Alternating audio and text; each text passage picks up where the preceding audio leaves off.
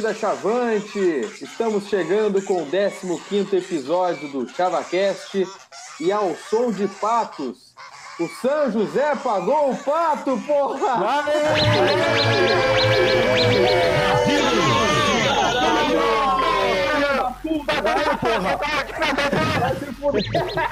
Porra! Chimeco, filha da puta! Aqui não cai ninguém, porra! Aí, tô apelando já, hein? Invicto só eles. Mas... Que isso, rapaz. Que isso, rapaz. E não estou sozinho, já deu para perceber. Comigo, Leon Sanguiné. Bem-vindo, Leon. Olá, boa noite, boa, boa, noite a todos. Gostaria de dizer que não tem nada a ver com o fato de eu, não, de eu ter sido assaltado e não estar mais com o WhatsApp. O Brasil ter ganhado não tem nada a ver com isso. O Brasil venceu porque é um bom time e vai classificar em quinto lugar e enfrentar o um Novo Hamburgo nas quartas de final. Empolgou. Lucas Maffei. Pô, a gente ganhou, nem sei o que falar hoje, sinceramente. Então eu vou propor aqui um minuto de devoção a Diogo Oliveira. Que homem maravilhoso, esse homem que joga de terno. Ele vai na, no culto de terno, como vocês já sabem, né? Isso ele vai mesmo de terno. O Diogo Oliveira, ele é tão bom que ele deve fazer, transar de terno. Que homem maravilhoso. Inclusive, gostaria de, de pedir, por favor, ao Diogo, eu tenho um casamento dia 16, se ele puder me emprestar o terno dele, agradeço. Filho da puta, eu ia fazer essa piada agora. Não, mas tu tem um casamento dia 16 também? A gente inventou um. Vocês ah, vão não, casar dia mesmo. tem um casamento do Chavaquete.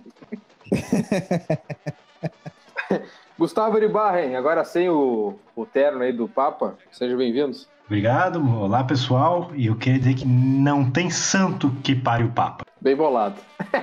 e André Silva, bem-vindo. Muito obrigado, bom dia, boa tarde, boa noite a todas e todos. Em respeito também, em consideração com aqueles supersticiosos, eu não assistirei mais nenhum jogo do Brasil. Porque eu botei o pé fora de casa e o Brasil fez três gols. Então, vamos deixar assim. Não vou nem escutar também. Inclusive, eu queria dizer, queria dizer um, mais uma coisa só. O Brasil tomou o gol e aí no fim do primeiro tempo eu resolvi, não, para dar sorte eu vou botar a disputa de pênalti do ano passado do Brasil contra o São José. Foi eu botar a disputa de pênaltis que o Brasil começou a jogar bem, fazer gol a toda hora, foi uma maravilha. Então tá aí, eu vou agora vou sempre ver essa disputa de pênaltis do Brasil com o São José antes do jogo. e é isso aí, com o pato comprado, né, adquirido aí pelo seu José, iniciamos esse episódio. E o Lucas Maffei, o nosso integrante aqui, estava presente, assistiu em loco no estádio do Zequinha, no Passo da Areia. E aí, Lucas, como é que foi a partida, a presença da torcida? Destaque aí que tu achou desse confronto. A torcida é algo sensacional, né? O Brasil nessa situação, e olha a quantidade de torcedor que tinha lá. Torcedor esse que, diga-se de passagem, apoiou o Brasil do primeiro ao último minuto. Fazia muito tempo, mas muito tempo que a gente não, não apoiava do, último, do primeiro ao último minuto. O Michel perdeu dois, três gols ali e todo mundo aplaudiu ele, gritou o nome dele, e minutos depois ele pimba neles, matou eles gordinho. Então é isso aí, tem que apoiar. Mas quanto ao jogo, primeiro tempo ali, acho que eu lá no estádio pensei que, que o Brasil não jogou nada no primeiro tempo, já era aquele terror, mas aí depois com a vitória, né, amenizou um pouquinho, mas eu pensei que, que não foi tão terror assim. Se o Branquinho não tivesse perdido aquele gol, tá, tinha sido um a um no primeiro tempo ali. Eles criaram, além do gol, eles só criaram uma bola na trave e o Carlos Eduardo saiu muito bem. Carlos Eduardo, esse que saiu muito bem também, inclusive no gol deles, quase defendeu. Então, eu acho que não, foi meio injusto o primeiro tempo ali, poderia ter sido empate. Aí no segundo tempo o Brasil foi, foi outro, né? Foi finalmente o Brasil, o Brasil dos 30 minutos lá de Caxias, mas ainda mais, mais presente, ainda mais Brasil. Eu não sei o que, que o Papa fez, se o Papa deu tapa na cara de alguém, se o Papa xingou a mãe de alguém, mas finalmente o Brasil veio, mostrou que veio e impressionante o quanto nós jogamos bem no segundo tempo. O jogo, o jogo é um, olha, eu nem sei, nem tenho palavra para descrever o quanto o jogo jogou ontem. Aquela, aquele gramado que não é gramado, aquele carpete, a bola tá sempre viva, quicando de um lado pro outro. É só balão e bumba meu boi e ele dominava a bola, levantava a cabeça, tocava para quem queria, pifava o branquinho excepcionalmente. Então é, é, eu ia pensar que a gente ficou aí um, dois anos sem ver o Diogo vestindo a camisa do Brasil e pode-se dizer que foi por, por pura, né? Vamos deixar para lá, mas foi por pura. Então Que homem maravilhoso, Diogo Oliveira. O Michel vai me fazer ganhar um fardo de cerveja. O Gustavo vai me pagar esse fardo de cerveja ainda. E é isso aí, vamos, vamos, vamos matar eles ainda. Leon, alguma superstição aí durante esse jogo? Já comentou dos pênaltis, né? Mas algo mais tu fez para que o Brasil conseguisse essa vitória? Tu esperava essa vitória? Cara, na verdade, a superstição que eu fiz foi essa, na verdade, né? Foi de, de colocar ali a disputa de pênaltis, lembrar um, um bom momento do Brasil e pensamentos positivos, né? E, mas o, o primeiro tempo do Brasil foi aquele primeiro tempo que a gente viu durante praticamente todo o campeonato, né? O Brasil errou muito espaço, muito espaço, principalmente ali com os nossos volantes que não estavam conseguindo. Claro, o gramado não ajuda, né? Mas o fato da gente eh, ter errado muito espaço também não tem a ver só com gramado. Mas o, o primeiro tempo foi bem fraco tecnicamente do Brasil. Acho que taticamente o Brasil fez um bom primeiro tempo, mas eu acho que faltou eh, refinamento no primeiro tempo do Brasil, faltou a, a técnica que a gente sabe que os jogadores têm, a gente sabe os jogadores que, que a gente tem, alguns jogadores podem jogar mais do que jogaram no primeiro tempo, o próprio Diogo. E aí no segundo tempo, aí o Brasil jogou tudo que sabe, o Diogo jogou demais, demais, foi uma das, uma das melhores atuações que eu vi do Diogo com a camisa do Brasil, contando a outra passagem dele também, sendo que o Diogo foi um jogador que jogou muito na outra passagem do Brasil, mas a, a atuação do segundo tempo de ontem foi uma das melhores que eu vi dele, o Branquinho também, eu tinha xingado bastante o Branquinho por causa do primeiro gol que ele perdeu, Ah, peço muitas desculpas ao Branquinho por conta disso, faz parte. Depois ah, elogiei muito ele pelos dois gols feitos, foram dois bons gols. E fiquei muito feliz que o Brasil venceu, venceu esse jogo finalmente. Não sei, não, não sabia nem como comemorar mais vitória do, do Brasil. Fazia tanto tempo que o Brasil não ganhava. Mas além para, para, para além da vitória, ficou ainda aquela coisa, né? Da, da atuação que foi muito boa. A gente espera que o Brasil siga jogando como jogou no segundo tempo contra o São José, para que consiga essa classificação contra o Havaí na, na semana que vem. E depois também a vitória contra o São Luís para chegar no Brapel mais tranquilo, talvez até com Pelotas mais pressionado do que a gente, dependendo da tabela. E aí, André, a gente ficou sabendo, como tu comentou aí também, é, de um passeio aí, um passeio vitorioso. Conta essa história. Ah, então eu tinha combinado de encontrar minha companheira, né, pos- posteriormente ao jogo e naquele momento ali de, de irritação, de estresse, eu resolvi sair de casa já, aproveitei ir mais cedo lá encontrar ela. Acabou que eu cheguei lá para encontrar ela, eu já tinha feito três gols. Então, eu não vou mais assistir jogo do Brasil, porque o Brasil será até a oitava rodada para fazer três gols e fazer uma partida excelente no segundo tempo. Então, mas tá, deixando essa brincadeira de lado, né, por mais que isso tenha realmente acontecido, é, eu não vou ser ingênuo, né, a ponto de falar que o primeiro tempo foi, ah, foi estressante, estressante demais. Já como vencendo algumas participações, né, do Brasil, a maior, maior parte da- dos tempos que o Brasil vem jogando nesse gauchão.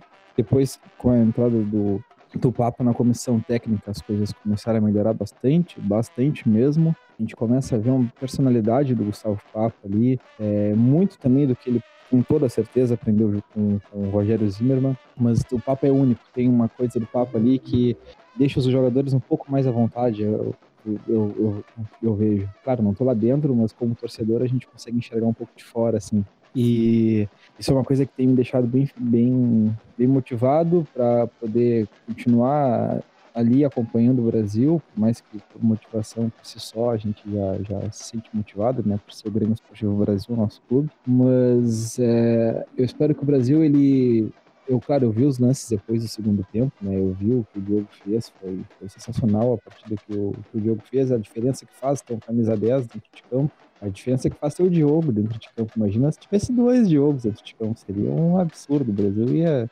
acabar com todas as partidas. Mas é, eu espero que o Brasil mantenha essa qualidade que teve do segundo tempo nas próximas partidas, principalmente nas rodadas importantes, decisivas que o Brasil vai ter agora pela Copa do Brasil e pelo Gauchão.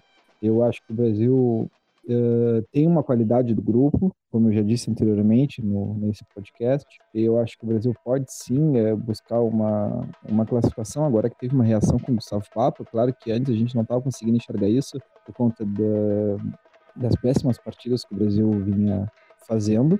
Mas foi legal, cara, ver uma reação assim do Branquinho. Xinguei, xinguei, xinguei muito, mas é, é normal.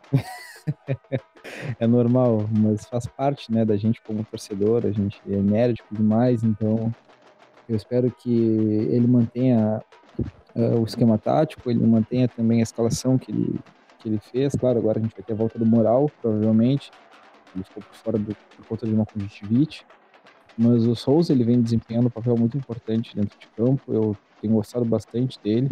Eu acho que o Daniel Cruz ele faz uma função muito importante, é, que muitas vezes a gente vai acabar falando ou deixando de falar da, da participação dele em campo. Muito também como a gente fazia com o Felipe Garcia, a gente é, não via tanto dele assim, é, com a bola no pé, mas a participação tática dele era muito importante.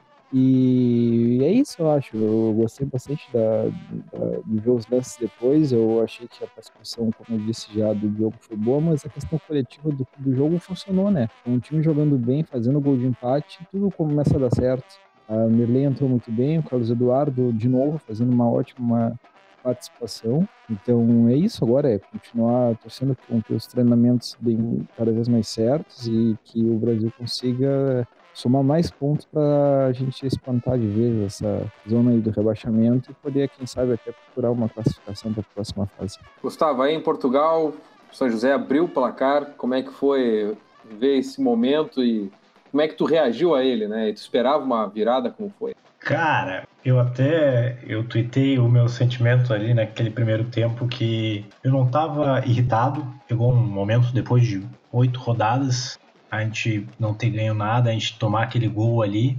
E a gente vê o rebaixamento, vê, a gente, a gente sentiu o rebaixamento em cima da gente. Eu até falei que eu não estava irritado, eu não estava brabo, eu estava triste, estava decepcionado com o Brasil, que é a primeira vez em vários anos que a gente, apesar do nervosismo das outras vezes, decepcionado seria a primeira vez. E aí me tiram esse coelho da cartola. Cara, sensacional. Sensacional o que o Brasil fez, o que o Brasil faz com a gente sempre. É, uh, quando a gente menos espera, tira coelho da cartola, faz o improvável. A gente não foi um, uma tônica diferente do que o Brasil vem fazendo no, no campeonato, só que dessa vez deu certo. O Brasil contra a Avenida, contra o Grêmio, contra o Juventude, contra o Inter, fez um primeiro tempo horrível.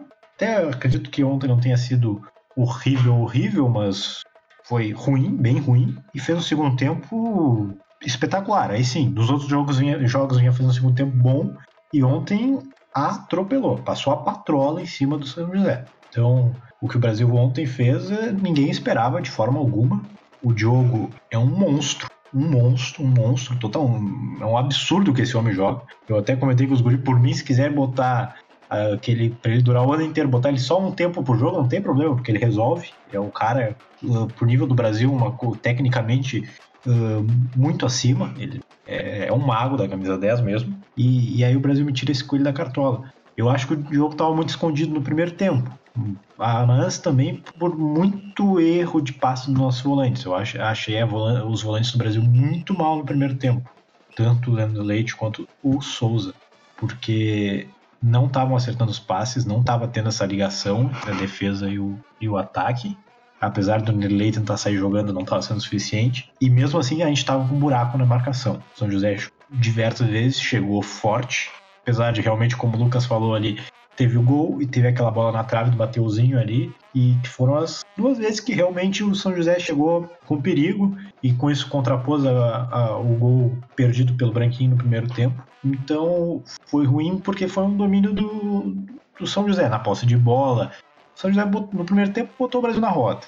Apesar do Brasil criar algumas oportunidades legais. Ofensivamente estava razoável, defensivamente estava muito vulnerável. E aí, o, o Lucas disse, o Papa, sei lá, eu acho que ele desceu uma porrada em todo mundo no intervalo e mudou completamente, dava pro vinho. Dava pro vinho, o Brasil encaixou o São José e não deixou o São José jogar e, e encaixava o ataque como há muito tempo a gente não ia vendo o Brasil encaixar. Então, a vitória foi merecidíssima, merecidíssima, tranquilamente a melhor atuação do Brasil. Esse segundo tempo foi a melhor atuação do Brasil no, no ano. Tá bem que não era muito difícil, mas foi muito boa realmente. Não foi esperado. A gente tem aí a, a prova de o quanto ser treinador é muito difícil, né? Porque o Branquinho não vem jogando nada a jogos. Há vários jogos ele jogou bem lá contra a Avenida quando ele entrou e depois apagado. Várias atuações ruins do Branquinho e o primeiro tempo ontem ele não acertou nada. Nada. Ele errou aquele gol, não, mas não foi só aquele gol. Ele teve várias oportunidades para aparecer mais à frente e, e errou o passe, errou a finalização.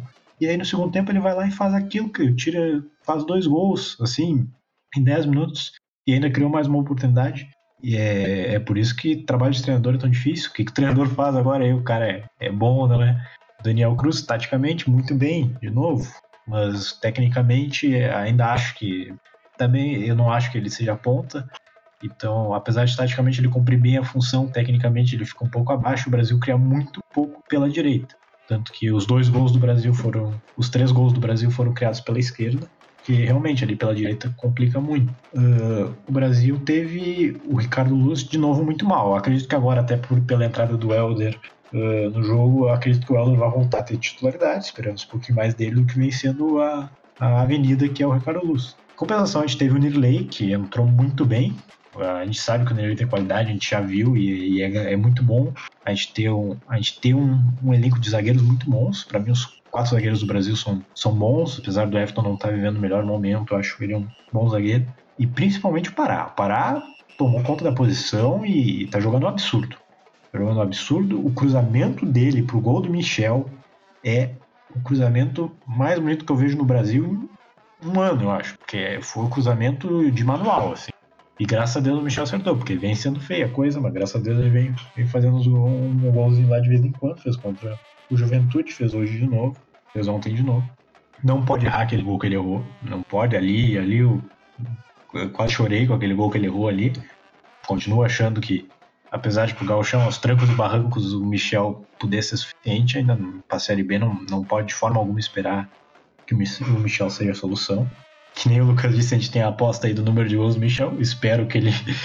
Eu apostei que o Michel não faria tantos gols. Espero que eu perca a aposta para o Brasil poder melhorar. E agora a gente tem uma perspectiva melhor. É engraçado como o Brasil nos leva do, do céu, do inferno ao céu em, em uma rodada, porque rodada passada a gente tava todo mundo aceitava o rebaixamento, tava todo mundo aceitando. E em 45 minutos a gente já está achando que é uma avenida que vai cair então, o Brasil é, é, isso. O Brasil é emoção, muito mais garra do que técnica e qualidade, apesar de o Diogo botar os dois. E aí, aí quando o Diogo bota os dois ali e a gente dá um pouquinho de sorte em alguns lances também, nada para, nada para.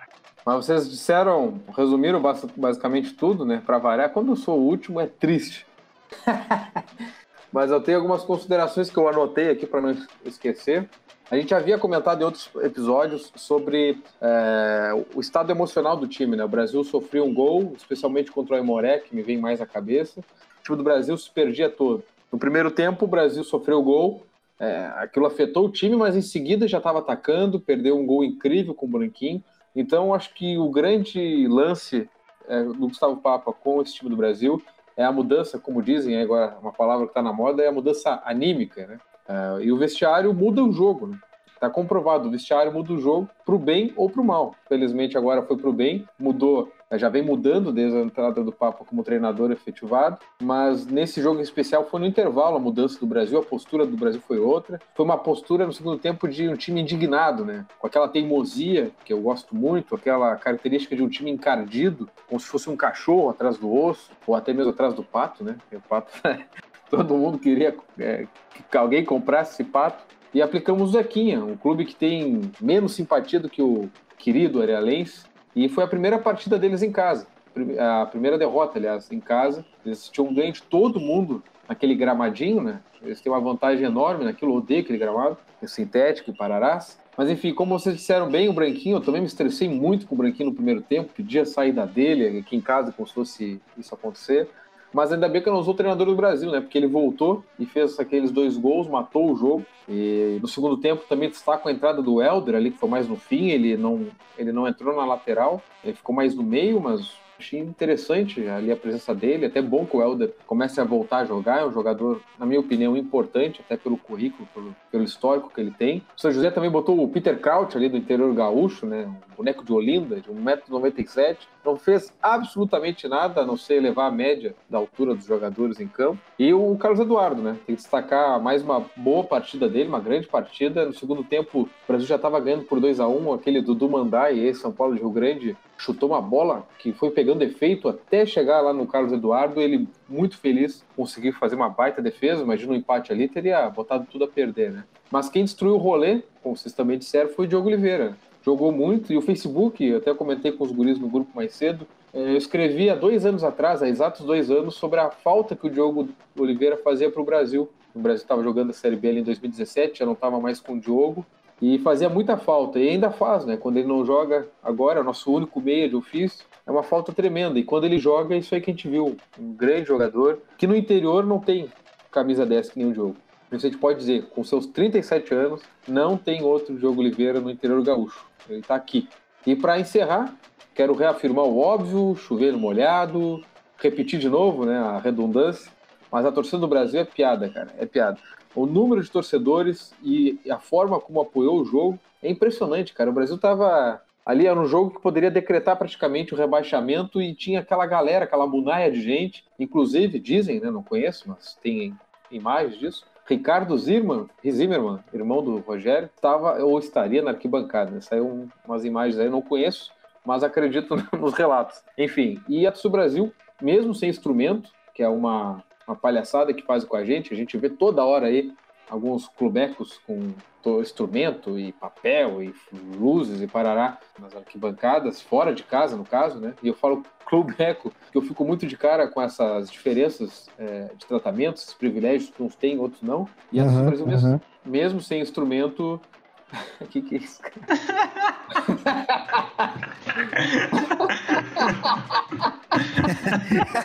Foi muito boa. Desculpa, cara, foi pra quebrar o gelo, cara. Foi muito boa, foi muito boa. Do nada, do nada. e mesmo sem instrumento, a gente fez uma festa incrível. O Lucas até já comentou, mas a ah, Torcida do Brasil, como é que fez a chamadinha da garra lá, Lucas? Tu que tava na bancada? Ah, o estádio São José lá tem, tem uma proteção metálica atrás para cobertura. Aí o pessoal subiu lá em cima no, na arquibancada e começou a bater nessa proteção e fazer o tum-tum, tum-tum, tum-tum. E aí a torcida veio junto.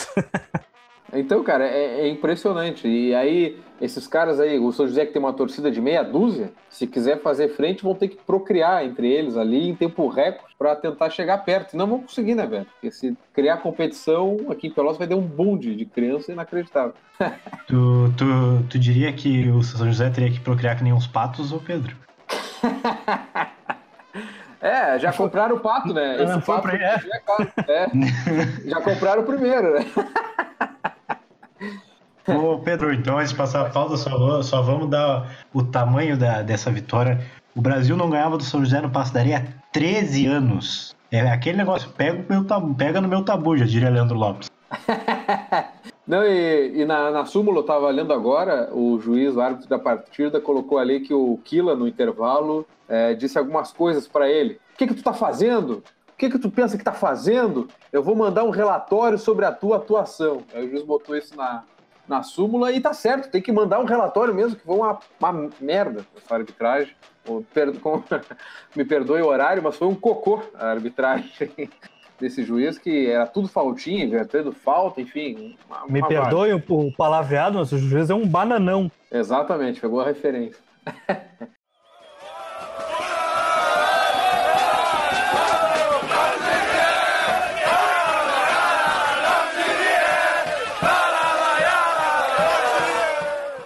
Pessoal, uma pauta chegou agora aqui na, na redação, aqui, pessoal, parar as máquinas aqui para falar sobre isso. Circulou no WhatsApp hoje pela manhã, na Rede Fofoca, e o troço vai longe, que Alex Juan, nosso lateral esquerdo, pediu para sair do Novo Horizontino e está voltando pro Chavante e joga ainda no Gauchão. Se for verdade, é uma boa? Leon, tu que chegou agora, te vira.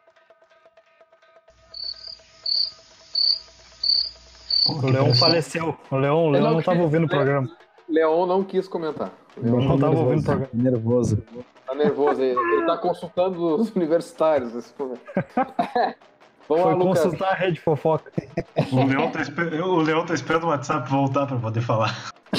Ah, levaram a voz do Leão. Bah, que horror, cara, pesado. Para, para, tô aqui, tô aqui, tô aqui, tô aqui. Em verdade. Tu ouviu alguma coisa, Leão? Claro Pergunta? que eu vi. Claro. É, mas a tua voz tá, a tua voz tá parecendo rádio pilha, antigamente. Tá ruim ainda? Rádio pilha.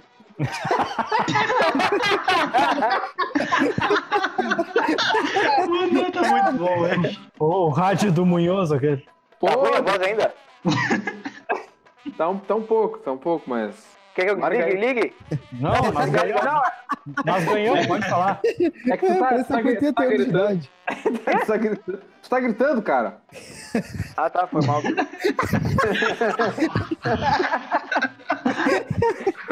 Ah, não, meu estômago. Tá bom assim? Tá ótimo, Tá tá, bom. ótimo. Vai. Alex Juan, o Alex Juan é uma boa? Se voltar? Enfim, cara, ontem mesmo eu baixei um, um patch pra jogar Pro Evolution Soccer 2007, que é o que eu mais gosto, com o Brasil. e é Baixou o pet Covid. E? Piada ótima. Muito boa, boa.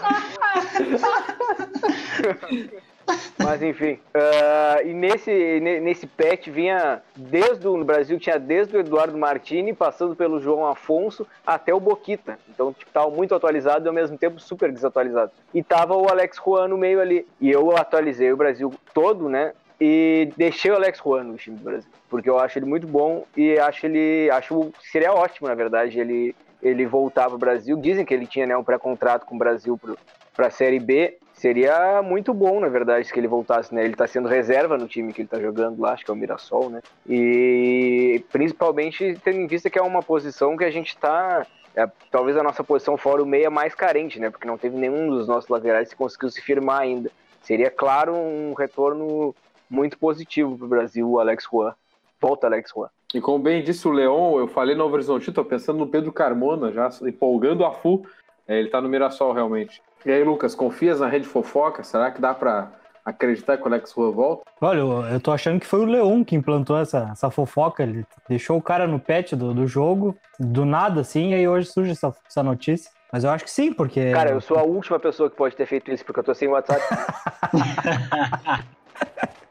Eu acho que é importante sim, porque eu, apesar do Pará ter, ter jogado muito contra o Grêmio lá ontem, é, vou ter que discordar de vocês, eu não acho que, né, apesar da assistência, eu não acho que ele tenha jogado tanto assim.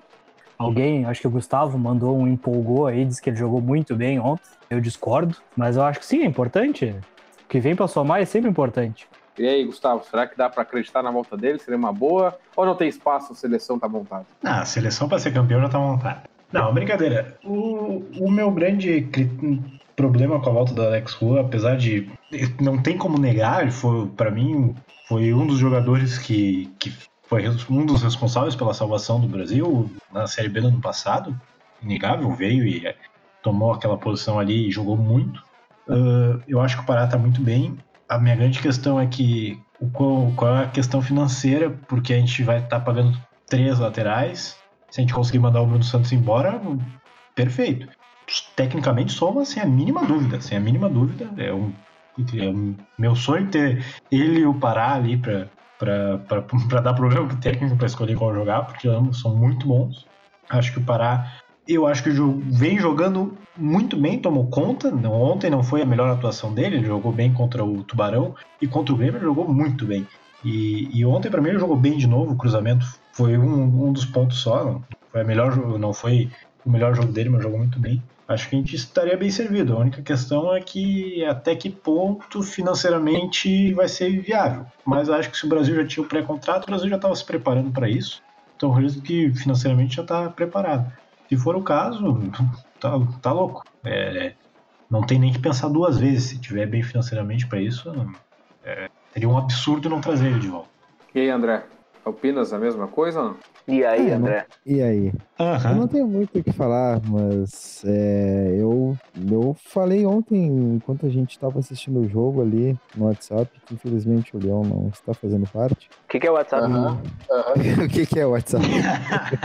que hum, os laterais do Brasil, pô, fazia um tempo tia, que eu não, que eu não me incomodava assim, numa forma gigantesca com os laterais do Brasil. Para mim, o Pará ele tem lampejos, ele joga bem uma partida ou alguns momentos, mas, cara, o Alex Roy ele vai, vai vir, caso, caso venha, e vai vestir a camisa titular e vai jogar titular e vai até o final do campeonato e vai jogar Série B titular sem discussão, sem discussão alguma. Eh, e precisa de um. Eu espero, né, não sei se o Pará vai ficar, como é que tá a questão de contrato, na verdade eu não me lembro, mas ah, tem que melhorar muito.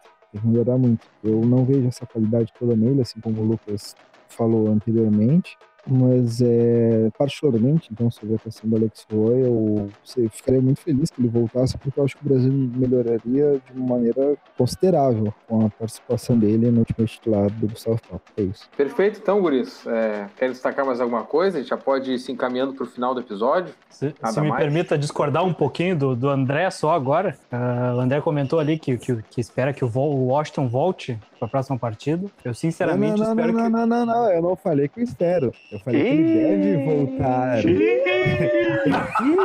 eu não falei isso, hein? Briga! Vou reformular então. Só, se me permite discordar do, do, do que o André acha que vai acontecer, que o Washington vai voltar pro time na, na, próxima, na próxima partida agora. Eu sinceramente espero que o Washington não volte pro time. Porque eu acho que uma das coisas que acertou o meio-campo do Brasil foi a volância do, do Leandro Leite com o Souza. Eu particularmente acho que o Souza é o nosso melhor volante no momento. Tá jogando muito Que melhor que o, que o Washington e que o, que o Leandro Leite. Que o- aquela coisa que a gente comentou nos outros episódios, naquele buraco no meio-campo, aquele espaço que, que o time adversário tinha. Ontem já, já sumiu bastante com o Souza. E eu espero que, que, o- que o Washington não volte, sinceramente. Eu vou concordar com o Lucas. Eu acho que na atual situação o Souza vem jogando bem as últimas partidas. Acho que isso para a Série B é preocupante. A gente vai ter que correr atrás de, de volante. Apesar de ele estar jogando bem, eu acho que a gente vai precisar de volantes para a Série B. Acho que não é, não é o caso de, de manter eles como, eles como titulares. Mas eu concordo com o Lucas. Eu acho que agora é o momento do Souza. Tá se firmando no time. Mas eu concordo com o André que eu acho que vão voltar com o Washington. Eu achei o Boquita bem contra o Grêmio. Eu acho que quando ele der uma emagrecida full mesmo, eu acho que ele pode ser bem útil pro Brasil. Achei ele bem contra o Grêmio. A gente tá esperando. a gente tá esperando há três meses já ele emagrecer. Não, mas, mas eu, eu não sei se vocês, se vocês concordam comigo, mas eu acho que ele já deu uma emagrecida boa. Ainda tem que emagrecer um tanto, mas eu- ele já deu uma boa emagrecida. É, emagrecido do Boquita é eu começando o regime. Ah, bom. Aí é que, pô, quando o cara tá muito acima do peso, é, quando ele emagreceu bastante, ele segue acima do peso. Mas eu acho que ele já deu uma boa emagrecida e ele estando fininho pode ser bem útil pro Brasil. Não, o Brasil ele melhora consideravelmente com o Souza dentro de campo. Até o passe, por mais que o Souza não seja um grande jogador assim, já melhora muito tendo ele do que tendo o Washington, por exemplo, dentro de campo. A gente consegue perceber isso. Por mais que a partida do Souza seja ruim, a gente consegue perceber isso. Só que, claro, a gente, né, já entraria em outra discussão também, assim como um dos guris agora falou, a gente tem que melhorar porra, muito, cara, pra uma Série B e também até mais pra frente, pensando numa projeção maior, assim, do nosso clube. É, a nossa linha de volantes, ela é preocupante, preocupante, preocupante mesmo. O Leandro Leite, ele não, nem bote dá mais. Então, já... Isso aí, eu não sei quando é que vai se resolver, parece que é uma coisa que vai ser eterna, assim, eu não sei. Mas é, vai ter que melhorar, vai ter que mudar, na verdade, daqui a pouco, porque não dá pra continuar assim, da, da forma que tá, não dá. E já faz um tempo já que tá assim. Claro, a gente tá falando aqui de galchão, do momento do Brasil e tal, então a gente não precisa ir tão longe agora, mas é uma coisa que já que preocupa. É isso aí, gurizada. Vamos escolher um hino para encerrar o programa ou não? Hino de pato branco. Foi boa, eu, eu assino embaixo. Cadê o também. pato? Patati patacola. Inclusive, eu vou viajar para Pato Branco dia 7 de junho, então já fica o convite ao pessoal de Pato Branco. e é verdade, é verdade. Tem que tirar, tem que tirar foto no letreiro da cidade lá, Pedro. E eu conheço Camisa mas- do ChavaCast. Pedro, o Pedro, o Pedro vai ser pagar o pato.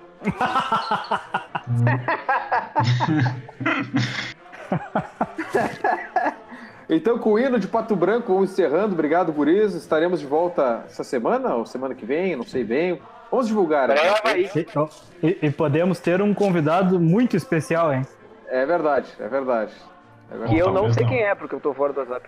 É, já empolgou, já empolgou. Não, suspense, suspense. Não, Vamos ver. suspense total. Suspense total. mesmo. Aí, aí, aí, aí- aí quando vê, sei lá, uma pessoa É o qualquer, Gustavo alguém quando não vê.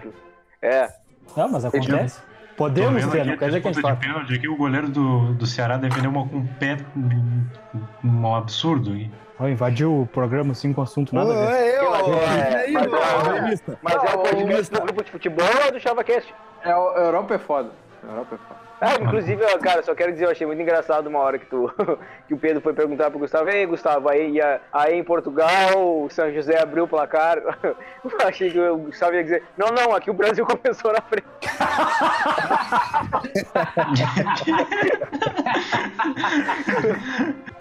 Se o Brasil, se se o Brasil tivesse perdido, era a resposta correta. não, não, aqui o Brasil ganhou. É. Minha... Era só isso mesmo. Falou, gurizada. Até a próxima, então, pra falar sobre Havaí Brasil pela Copa do Brasil. O único time de Pelotas que joga a Copa do Brasil é o Chavante, só todo mundo sabe disso. Então voltamos É. semana que vem, ou antes. É Fiquem o ligados. único time da Zona Sul, por sinal. É, o e, único e digo time mais, o único país. time. Só tem um time na cidade que caiu no Galchão sem ganhar nenhuma. E É, digo aí. mais, assaltante, por favor, devolva meu celular.